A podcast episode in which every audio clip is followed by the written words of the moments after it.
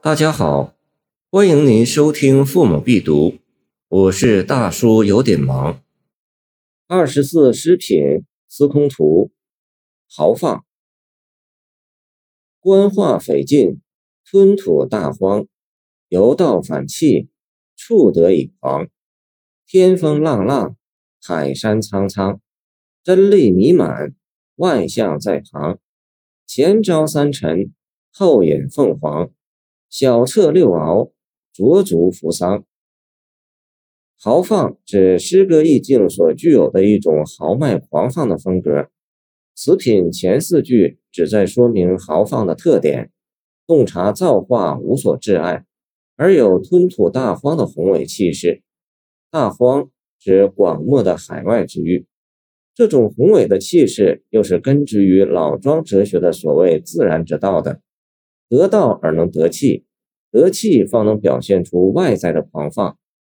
此后八句均是以意象来表现这种豪放意象的风格特点的，像浪浪的天风之广漠，似苍苍的海山之壮阔，真力弥漫于内，万象列之于旁。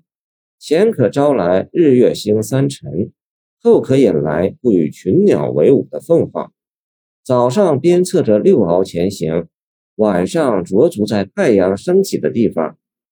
李白的诗是以豪放著称于世的，如他的《蜀道难》《梁甫吟》《侠客行》《把酒问月》《庐山谣》记卢氏玉虚州《宣州谢眺楼饯别教书书云》诸篇，大有包举宇内、吞吐万象的气概。正如前人所形容的“玉月成风，指挥万象，河土丹砂”。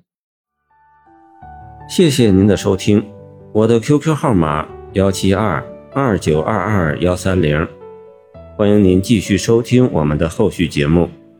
如果你喜欢我的作品，请关注我吧。